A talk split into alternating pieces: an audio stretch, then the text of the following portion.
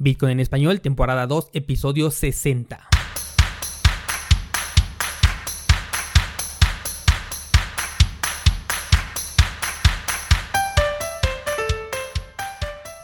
Bienvenido, esto es Bitcoin en español, el podcast donde hablamos de criptomonedas, tecnología, cadenas de bloques y por supuesto Bitcoin. Esta semana vamos a hablar de si Bitcoin es irreemplazable o no. Pero primero permítanme comentarles que hemos terminado ya con el curso de este mes, el cual te va a ayudar a evadir la volatilidad de las criptomonedas cuando las utilizas como método de pago en tu negocio. Con este ya son 7 cursos los que están publicados dentro de la plataforma cursosbitcoin.com y recuerda que cada semana agrego 3 clases nuevas. Esta semana vamos a comenzar un nuevo curso, ya vamos por el octavo y en esta ocasión vamos a hablar sobre Lightning Network desde qué es, cuáles son los métodos para enviar propinas, instalación de bots en Telegram, cómo utilizar canales de pago abiertos y mucho más. Acuérdate que estás en Bitcoin en español. Comenzamos. Lunes 21 de octubre del 2019. Las cosas en el entorno general económico no marchan bien, o quizás para algunos marchan como lo esperado, sobre todo si tú escuchas Bitcoin en español. El Brexit por un lado no se ha confirmado, no sabemos si tendremos un Brexit duro o no. China y Estados Unidos hacen como que son amigos y se entienden, pero todo esto es un vil teatro.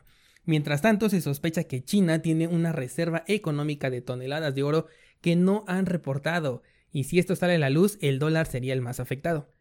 Y por último tenemos a Holanda que informa a sus habitantes que tienen oro de respaldo para reiniciar una economía desde cero en caso de que hubiese un desplome de dinero fiat.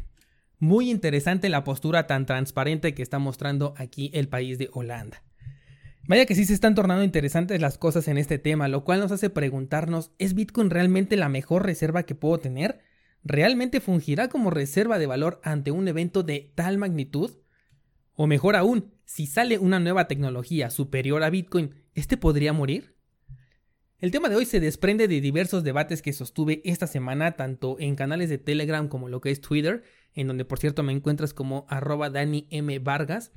Y es que algunas personas sostienen que Bitcoin es reemplazable. Esto quiere decir que puede llegar una mejor tecnología y reemplazar a Bitcoin haciendo que su valor se hunda por completo.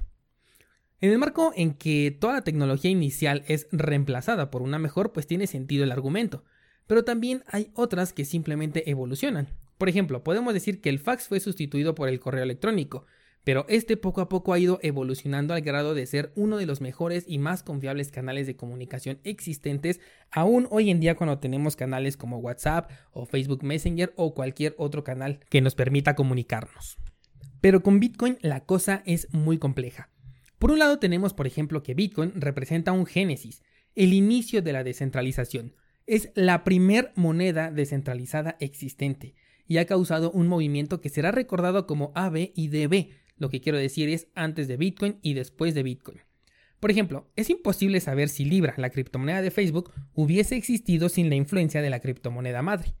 O si el salto que estamos por dar a la economía 100% digital de la que hablamos apenas en una cápsula Bitcoin, hubiese demorado más de no haber existido Bitcoin. Por lo que en lo que a mí respecta tanto las condiciones en las que nació Bitcoin, así como lo que representa, jamás van a poder ser reemplazados. Es decir, por más que venga una nueva tecnología, esta jamás va a ser la primera. Será una simple evolución de algo que ya existe, que se llama Bitcoin. Una mejora, pero nunca va a ser un instrumento original y sobre todo nunca va a ser lo revolucionario que llegó a ser Bitcoin.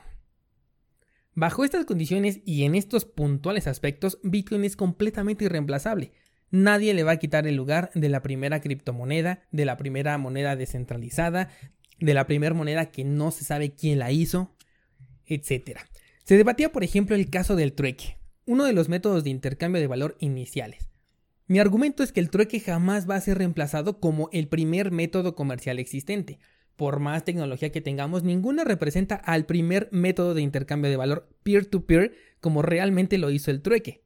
Por otro lado, si lo vemos así, el trueque representa un intercambio equivalente, y lo que hacemos hoy en día es justamente eso, un intercambio equivalente de dos cosas que tienen una valoración semejante así que es probable que solamente tengamos una simple evolución del trueque. Claro que si nos vamos a la definición oficial de trueque, esta especifica que el trueque existe sin la intervención del dinero, pero eso nos llevaría entonces a pensar si nosotros hacemos trueque con criptomonedas, porque hasta donde sabemos, estas no son dinero, ¿sí? Mucho de dónde cortar en este tema, pero lo que no quiero es desviarme. Así que regresamos. Por otro lado, estábamos debatiendo que una tecnología siempre, siempre es reemplazada por otra superior. Aquí hay algo bien interesante. Por ejemplo, hemos analizado ya que en el white paper de Satoshi, él especifica que quiere que Bitcoin sea efectivo digital. Es decir, en ningún momento pide que sea una reserva de valor, ni mucho menos dice que lo utilicemos como un instrumento de inversión, solamente quiere que sea efectivo digital. Sin embargo, siendo coherentes, Bitcoin no tiene mucha utilidad como efectivo digital, porque es muy lento, y sin la ayuda de cadenas laterales como Lightning Network, simplemente sería un caos que utilizáramos Bitcoin para los pagos cotidianos, pero sí que nos ha servido como reserva de valor y también como instrumento de inversión. A lo que voy con todo este rollo es a que como efectivo digital hasta el momento Bitcoin fracasa en su misión principal. Es decir, desde el título del white paper se dice que Bitcoin debe de ser efectivo digital y simplemente hoy en día no lo es. Sin embargo, monedas como Dogecoin, que son shitcoins declaradas y abandonadas incluso, cumplen a la perfección ese papel de efectivo digital. De lo que te estoy hablando es de que en un punto tan pequeño pero muy importante, una shitcoin como Dogecoin es mejor que Bitcoin. Y si nos ponemos técnicos, hay monedas que te permiten tener privacidad total, hay monedas que te permiten tokenizar cualquier activo que tengas, hay monedas que te permiten crear contratos inteligentes, monedas que te permiten eh, intercomunicar aparatos digitales sin la intervención del hombre, y todo esto que menciono no lo puede hacer Bitcoin. Pero dime algo, ¿acaso alguna de estas monedas que representan estos avances está por encima de la criptomoneda madre? O mejor aún, ¿alguna siquiera lo intenta? ¿Intenta competir contra Bitcoin? Solamente Bitcoin Cash lo intenta, pero son los únicos y es justamente esto lo que hace que esta moneda fracase, porque lo único que hicieron fue cambiar el código para que las transacciones fueran más rápidas. Es decir, sí, es más rápido que Bitcoin porque así se quiso y ya, lo mismo que cualquier otra criptomoneda, eso no le agrega un mayor nivel de seguridad, simplemente dijeron que la criptomoneda iba a ser más rápida y ya, con una simple línea de programación. Incluso han habido proyectos que han migrado de un entorno centralizado al control total por parte de los participantes de la red, es decir, a una descentralización.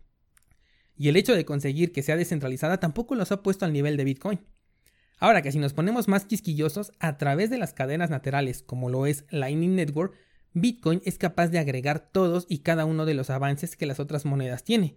Sin necesidad de alterar el código original, sin crear otra moneda, es posible hacerlo.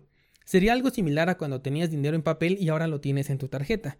Claro, no voy a mencionar todo ese proceso bancario que hay detrás de esta gran estafa. El punto aquí es que no creaste una moneda adicional, sino simplemente un método, una herramienta para convertir el dinero en digital y utilizarlo de diferentes formas. Lo mismo sería con las cadenas laterales, serían solamente una herramienta de utilidad para utilizar los mismos bitcoins de siempre.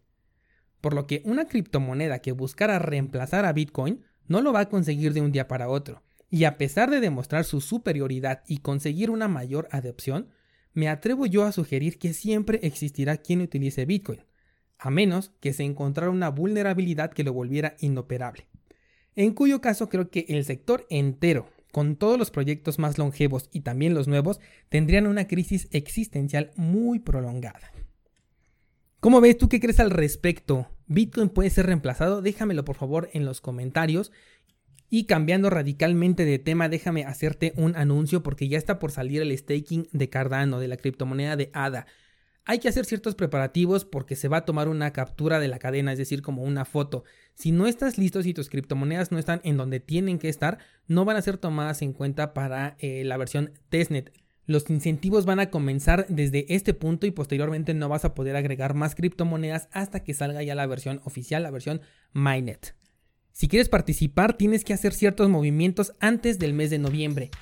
He subido ya un video al canal de YouTube con los pasos necesarios, paso por paso, y ahí te lo voy ilustrando.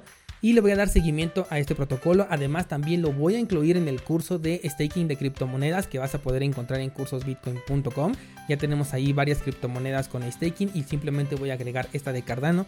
Así que si estás interesado en holdear esta moneda y obtener recompensas por ello, solamente busca en YouTube a Daniel Vargas y ahí vas a encontrar los pasos necesarios que te recomiendo que los hagas antes de que inicie el mes de noviembre, porque está confirmado que va a ser en noviembre cuando ya inicie todo este proceso, aunque no se sabe exactamente qué fecha. Si lo sacan el primero y tú no tienes para el primero de noviembre tus monedas, pues simplemente no vas a poder estar participando, al menos en la fase inicial del staking de Cardano. Bien, pues eso sería todo por esta semana. Nos escuchamos el miércoles en Cápsula Bitcoin. Así que hasta entonces.